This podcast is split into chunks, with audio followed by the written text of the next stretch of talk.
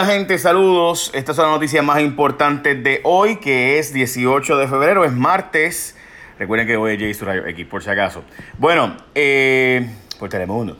Eh, ok, lo que les decía, la gobernadora eh, que ayer dijo que no podía ver los congresistas porque tuvo una situación familiar, eh, pues resulta ser que la emergencia familiar que sí ocurrió y estuvo en el hospital la gobernadora, no ella, sino un familiar de ella, Después en la noche, en vez de reprogramar con los congresistas, que son los que pueden ayudarnos con Donald Trump, porque alguna gente está diciendo que eso no es importante, pues claro que es importante verse con esos congresistas porque te caigan mal, te caigan bien, te gusten o te disgusten.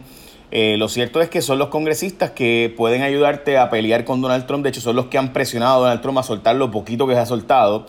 Eh, y algunos analistas te van a decir, no, pues es que eso no es importante porque esas delegaciones son las de siempre y siempre vienen los mismos y no hacen nada. Bueno, pues ahí estaba la persona que se encarga de aprobar en, el en la Cámara de Representantes todos los proyectos, o sea, todos los proyectos pasan por sus manos. Me refiero a Steny Hoyer, que by the way es estadista, que él estadidad a Puerto Rico, dicho sea de paso. Eh, bueno, pues la gobernadora dice que no pudo ver los congresistas, pero sí pudo ir a la casa de un donante con su gente, en este caso con la subsecretaria de la gobernación, que es una persona con mucho poder en esta administración, eh, que también, by the way, fue la que coordinó la visita a la casa de Carlos Colón, que otro contradista del gobierno, que era su suegro, by the way, eh, y allí pues también se vieron.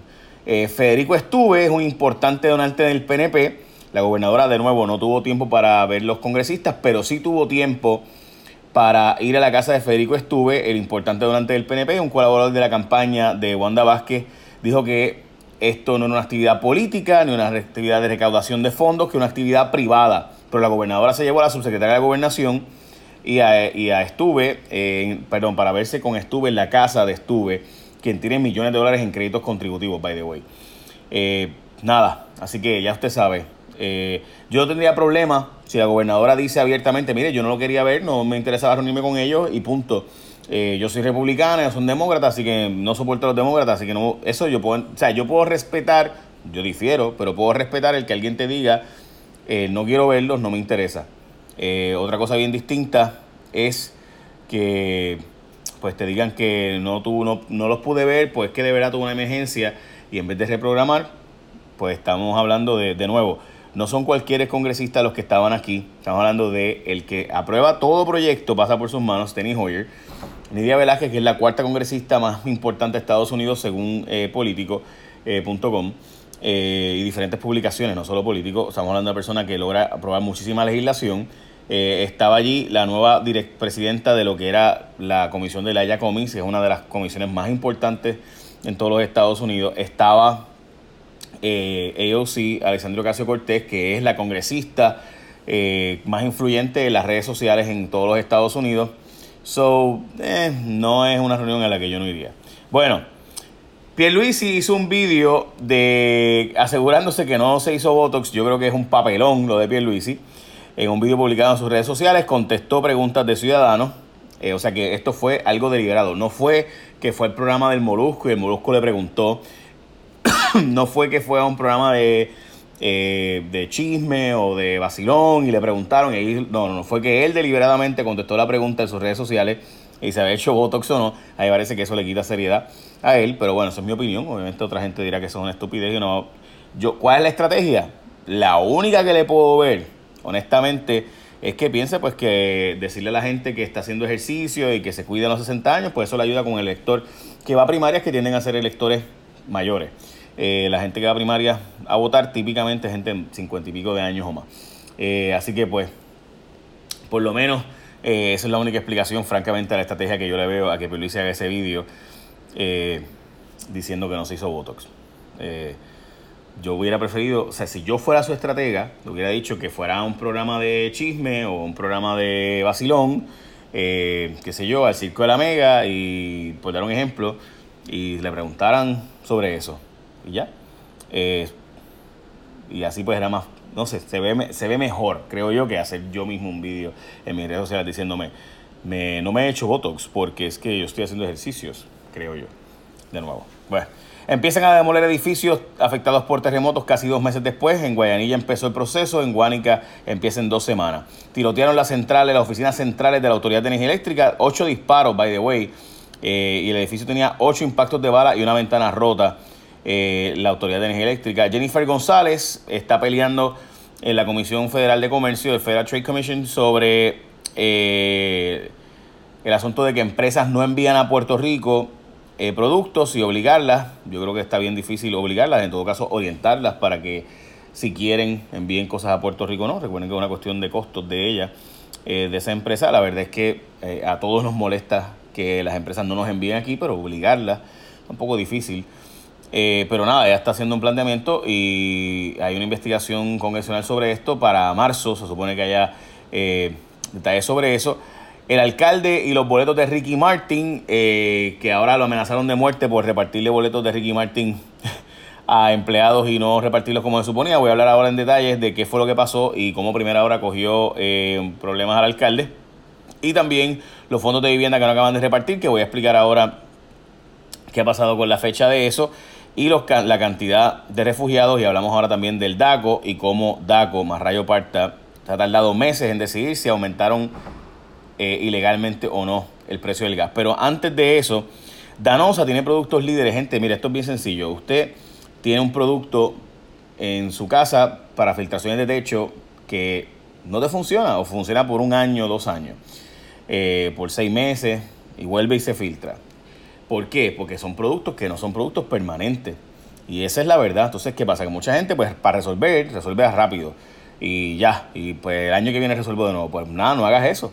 La gente de Danosa tiene productos que son de primera calidad y además de eso, de verdad impermeabilizan ese techo. Y además tienen sistemas resistentes a vientos, a emposamientos. Estamos hablando que miles de edificios comerciales en Puerto Rico, industriales y hogares también, eh, han aguantado desde Hugo para acá. O sea, Hugo, Georges, Hortense, María, Irma. Así que exígele a tu arquitecto, a tu ingeniero o techero que quieres Danosa. Es un producto de calidad. Por si acaso, cuando llames al 785-4545 te van a dar más información. Llama Pregúntales para que tú veas. 787-785-4545 para más información. Y no lo selles con otra cosa, sellalo con Danosa. Y es así de simple. Tú llámalo, vas a ver que es un producto de mucha calidad, que está garantizado por 20 y pico de años en el caso de algunos de ellos. Así que tú llama y está garantizado. Bueno, el alcalde eh, repartió boletos para conciertos de Ricky Martin entre empleados y lo amenazaron de muerte. El alcalde dijo que ningún refugiado le interesó montarse en la boba escolar para ir a los 100 boletos que le regaló la Fundación Ricky Martin. Lo cierto es que primera hora fue allí eh, a ver si en efecto este, el alcalde había dicho a todo el mundo y dice la gente que no se anunció que había boletos para el concierto de Ricky Martin que habían sido donados, ni que había transportación ni nada por el estilo. Eh, hay otros, otra gente que dice que sí, que ellos, que el alcalde fue y les dijo y que ellos no tenían interés. En fin, el cuento es que el alcalde eh, tenía estos boletos y fue para allá eh, y pues no se los, dio a los, ah, se los dio a los empleados municipales para que fueran y disfrutaran del concierto. Ricky Martin dio 100 boletos para Guayanilla precisamente para que hubiera refugiados allí. Eh, la idea no era que fueran los empleados del alcalde. La pregunta que yo me hago es si el alcalde de verdad le dio suficiente promoción, uno, y dos, si le pidió permiso a la Fundación Ricky Martin a repartirlo entre empleados. Eh, veremos a ver. Bueno, sin fecha para poder acceder a fondos. Ah, by the lo amenazaron de muerte en las redes sociales al alcalde. Eh, sin fecha para poder acceder a fondos de vivienda, estamos hablando de que 8.2 billones que se aprobaron para Puerto Rico se supone que se empezaron a repartir. No hay fecha ahora mismo para entregarlos ni para repartirlos. Y quienes nos pudieran haber ayudado a presionar a Trump para que se haga la investigación en la Cámara y continuamente está el chava que te chava para que se suelten esos chavos son los congresistas. Ah, pero la gobernadora no tenía tiempo para ello. Bueno, eh, eh, vamos a la próxima noticia. Quedan mil de los cuatro mil eh, refugiados promedio que habían en, Estados Unidos, este, digo, en Puerto Rico, perdón, en la zona suroeste de Puerto Rico, en Estados Unidos, se supone que se aprobó por parte de FEMA que ellos van a pagar, o sea, Estados Unidos, el contribuyente norteamericano va a pagar, va a pagar el que se les va a, estas personas que hacen hospederías, hoteles y demás, eh, pero solo por dos meses. Así que recuerden que muchos de estos refugiados obviamente ya ha dejado de temblar en la magnitud que estaba.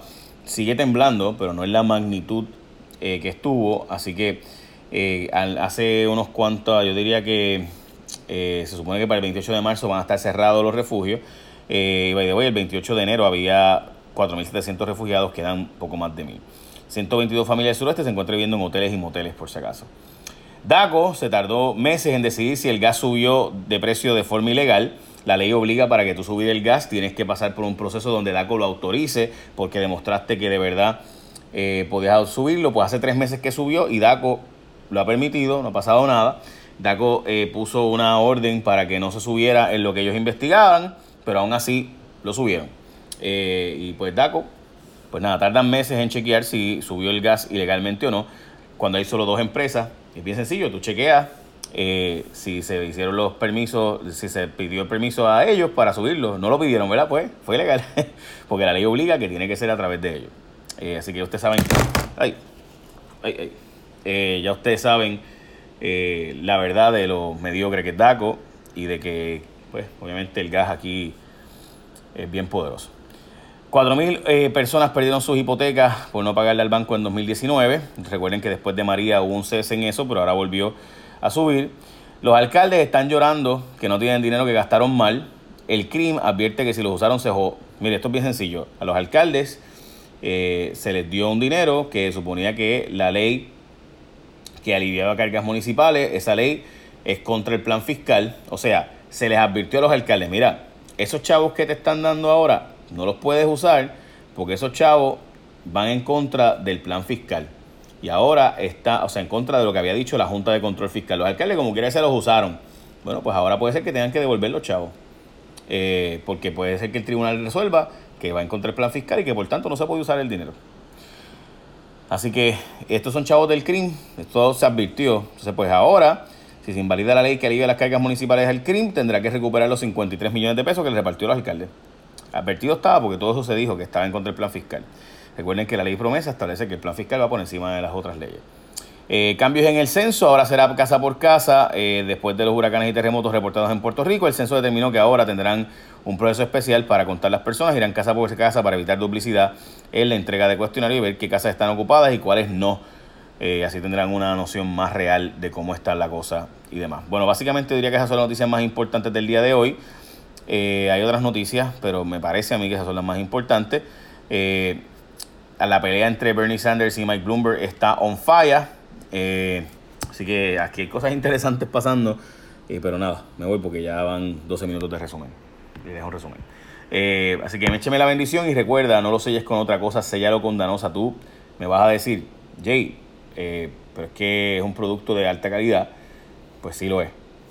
Y vas a ver que es un rollo, es diferente a los demás. O sea, es un rollo, dice Danosa. No es como los demás que son una pinturita. Y es una gran diferencia. 787-785-4545, 785-4545. Bueno, échame la bendición. Bye.